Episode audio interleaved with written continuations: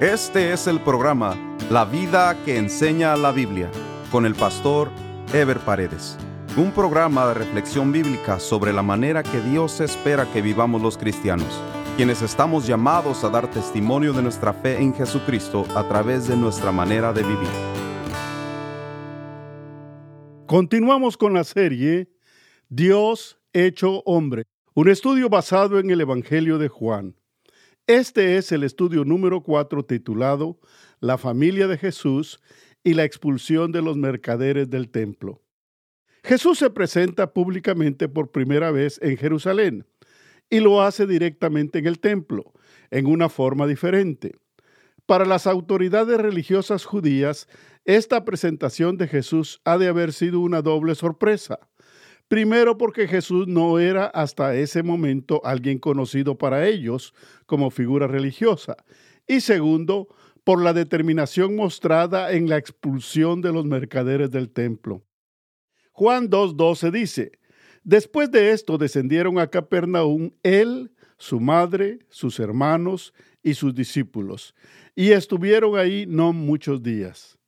Este versículo, que parece ser una transición entre el milagro de las bodas de Caná y la purificación del templo en Jerusalén, nos presenta curiosamente la familia de sangre y carne de Jesús.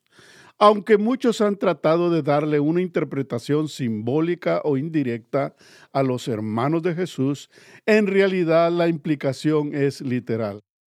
Una de las virtudes más necesarias en un estudioso de la Biblia es discernir bajo la dirección del Espíritu Santo cuando un pasaje de las Escrituras hay que interpretarlo literalmente y cuando hay que interpretarlo simbólica o alegóricamente. Porque es en esta dicotomía donde más abusos se cometen en la interpretación de la Biblia. Toda interpretación correcta de las escrituras requiere la dirección del Espíritu Santo, pero la interpretación alegórica, además, implica un adecuado conocimiento de la cultura, el contexto del pasaje, tanto gramatical como cultural, el lugar donde se desarrollaron los hechos, los personajes, la historia y sobre todo los propósitos de Dios a través del autor.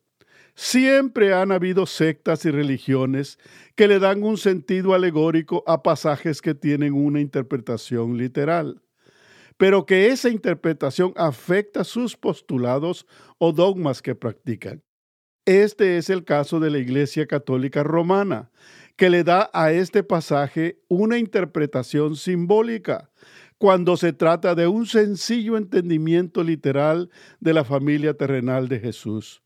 Desafortunadamente, también el día de hoy hay dentro de las iglesias cristianas evangélicas una corriente de interpretación alegórica libre, donde a cualquier pasaje de la Biblia le dan una interpretación simbólica, definiendo incluso nuevas y torcidas doctrinas. Especialmente aquellos pasajes o relatos que no dan total claridad o que en hermenéutica se conocen como pasajes oscuros. Es de allí donde surgen doctrinas aberrantes, como la de la generación preadámica, que muchos promulgan como algo real cuando se trata de una interpretación de carácter especulativo. En las bodas de Caná se menciona a María, la madre de Jesús, y a sus discípulos, pero no se menciona a los hermanos. Sin embargo, es evidente en la narración que María tenía algún parentesco con alguno de los contrayentes de la boda, pues su participación en la misma no fue como la de un invitado más, sino como alguien de confianza en la casa. Esto se confirma por el hecho de preocuparse por la falta de vino y al decirle a los sirvientes de la boda que hicieran todo lo que Jesús les ordenara. Se deduce entonces que no solo María había asistido a la boda, sino toda su familia, incluyendo a Jesús, sus hermanos y sus discípulos. Nótese la distinción entre los hermanos de Jesús y los discípulos de Jesús, lo cual confirma que María tuvo más hijos.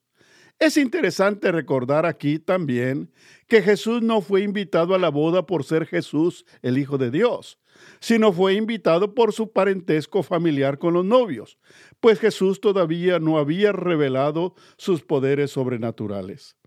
De esta manera, cuando se lee el versículo 12, no hay ningún problema en entender que se trata literalmente de la familia directa de Jesús, su familia carnal o terrenal, sus hermanos, o sea, los hijos menores de María, la madre de Jesús.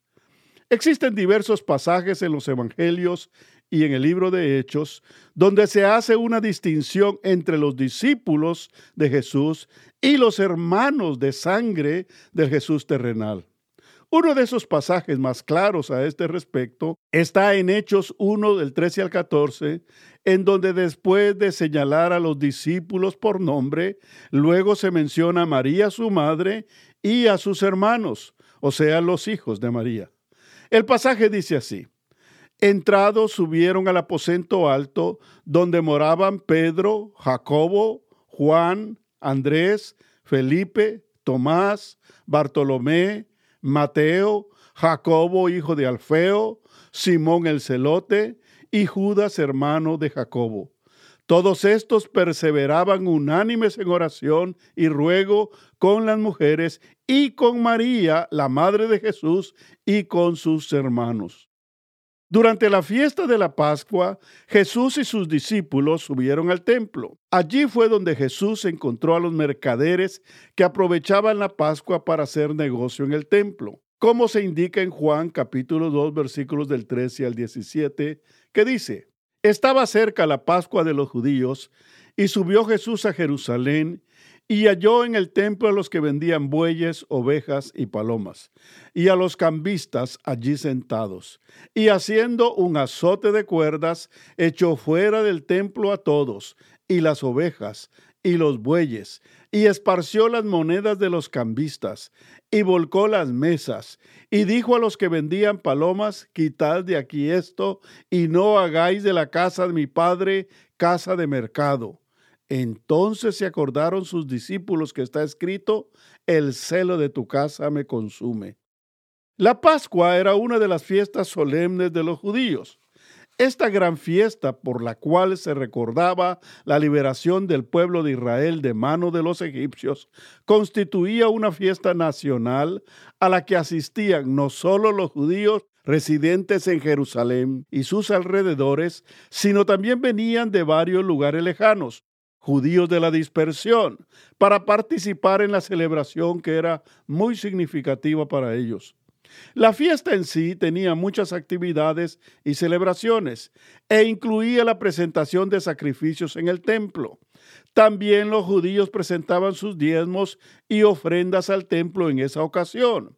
Esto explica por qué habían cambistas de dinero en el templo, pues los judíos tenían que presentar sus ofrendas en moneda judía, el ciclo judío, en lugar de la moneda romana o cualquier otra moneda extranjera. Sin embargo, estas actividades mercantiles, respaldadas por los líderes judíos, se habían convertido en negocios de lucro que dejaban grandes beneficios para los mismos religiosos administradores del templo, ya que los cambios de moneda suponían cobros adicionales y la presentación de animales y objetos para los sacrificios eran obligatorios lo cual constituía un negocio redondo, aunque el mismo era una pesada carga para el pueblo judío. Sin ningún titubeo y sin pedirle permiso a nadie, Jesús procede de cuenta propia a limpiar el templo, retirando a los cambistas y volteando las mesas donde desarrollaban su negocio. De la misma manera, sacó a los vendedores con sus animales. Los discípulos reaccionaron inmediatamente y entendieron el celo de Jesús, haciendo Juan mención de que ellos recordaron el pasaje contenido en Salmos 69.9 que dice, porque me consumió el celo de tu casa y los denuestos de los que te vituperaban cayeron sobre mí. Aquí conviene hacer una reflexión para considerar lo que significa el celo de tu casa. Muchos creyentes no tienen idea de lo que esto significa. Celo significa cuidado, interés y preocupación extrema que alguien siente por una causa o por alguien. En ese sentido, los creyentes somos llamados a desarrollar un celo especial por la casa de Dios, por el ministerio y por su obra. Esto significa que amamos a Dios y amamos su obra, respetamos la santidad de su casa y la enorme responsabilidad que hay en su obra. Desafortunadamente, el día de hoy hay creyentes y aún líderes que no respetan la casa de Dios, que no tienen celo o afecto para distinguir la casa de Dios.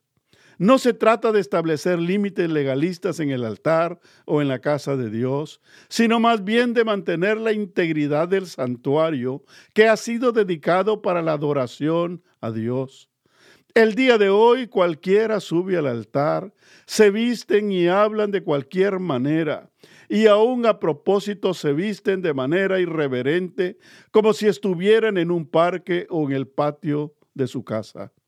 No digamos los que suben en pecado a ministrar, Muchos jóvenes ministran en la alabanza sin ni siquiera haber tenido un encuentro personal con Jesucristo.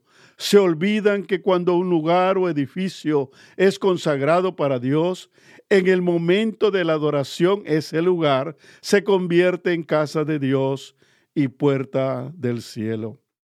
También hay iglesias donde se permite hacer negocios en los atrios del templo que gente llega a hacerse préstamos y hacer negocios y ventas personales. La iglesia, la casa de Dios, no debe usarse para ningún tipo de negocio personal, porque es la casa que ha sido dedicada para la adoración exclusiva a Dios. Es evidente que la acción de Jesús fue un alivio para la gente común del pueblo ya que ellos no reaccionaron negativamente ante lo que hizo Jesús, sino que fueron los religiosos judíos al ver a un extraño a ellos que ponía en tela de duda su autoridad religiosa y al ver cómo su negocio lucrativo se diluía por la acción de Jesús.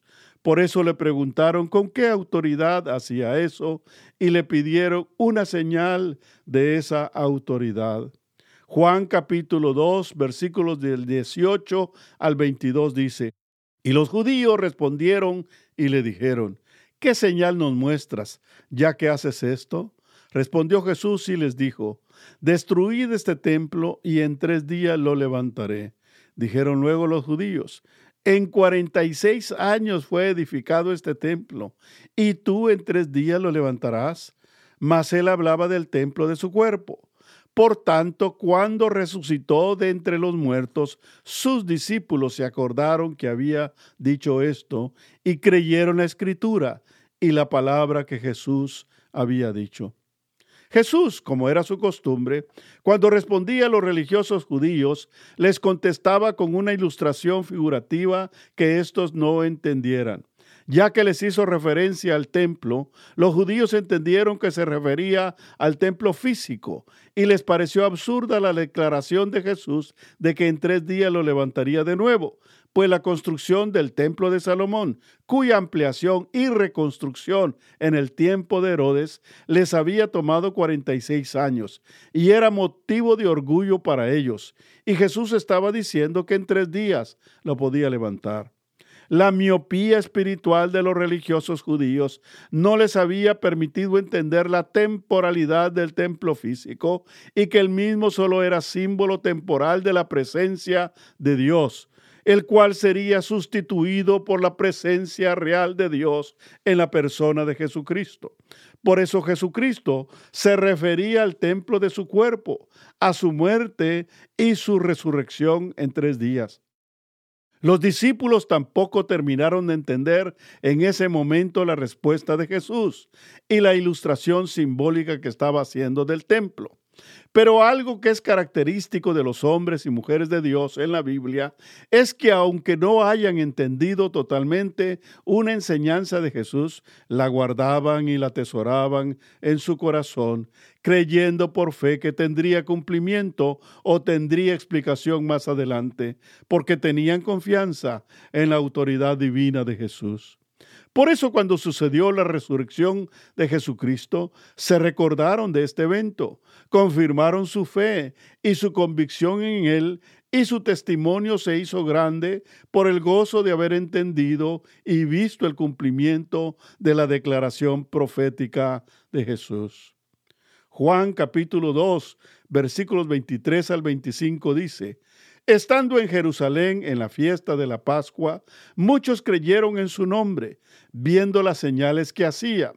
Pero Jesús mismo no se fiaba de ellos, porque conocía a todos y no tenía necesidad de que nadie le diese testimonio del hombre, pues él sabía lo que había en el hombre.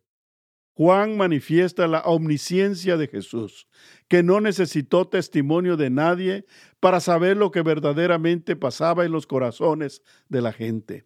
Muchas veces sorprendió a los fariseos en cosas que aún ellos no le habían manifestado verbalmente. Juan es consecuente con su propósito de presentar la divinidad y sobrenaturalidad de Jesús. Este Jesús no necesita de la ayuda de los hombres, pues Él es más que todos los hombres. El Evangelio de Juan nos narra luego la sincera inquietud de un fariseo llamado Nicodemo. Jesús va a manifestar uno de los más sorprendentes misterios de la salvación, como lo es el nuevo nacimiento, es decir, la formación de una nueva y adicional naturaleza en la persona que ha creído en Jesucristo una naturaleza totalmente diferente a la naturaleza física con que se ha nacido, para capacitar al creyente para la realidad espiritual que significa la verdadera vida. Pero también Jesús le hablaría de la razón de su venida como el acto supremo de amor del Padre para evitar la condenación del mundo, como dice Juan 3 del 1 al 6. Había un hombre de los fariseos que se llamaba Nicodemo un principal entre los judíos. Este vino a Jesús de noche y le dijo, Rabí, sabemos que has venido de Dios como maestro, porque nadie puede hacer estas señales que tú haces si no está Dios con él. Respondió Jesús y le dijo, De cierto, de cierto te digo, que el que no naciere de nuevo no puede ver el reino de Dios. Nicodemo le dijo, ¿cómo puede un hombre nacer siendo viejo? ¿Puede acaso entrar por segunda vez en el vientre de su madre y nacer? Respondió Jesús, de cierto, de cierto te digo, que el que no naciere de agua y del Espíritu no puede entrar en el reino de Dios. Lo que es nacido de la carne, carne es, y lo que es nacido del Espíritu, Espíritu es. Jesús le explica qué significa el nuevo nacimiento recurriendo a una metáfora para enseñarle con elementos naturales la verdad espiritual, así como se produce el viento, que nadie sabe su origen ni su final. El nuevo nacimiento es un proceso totalmente espiritual y no natural, como Nicodemo pretendía.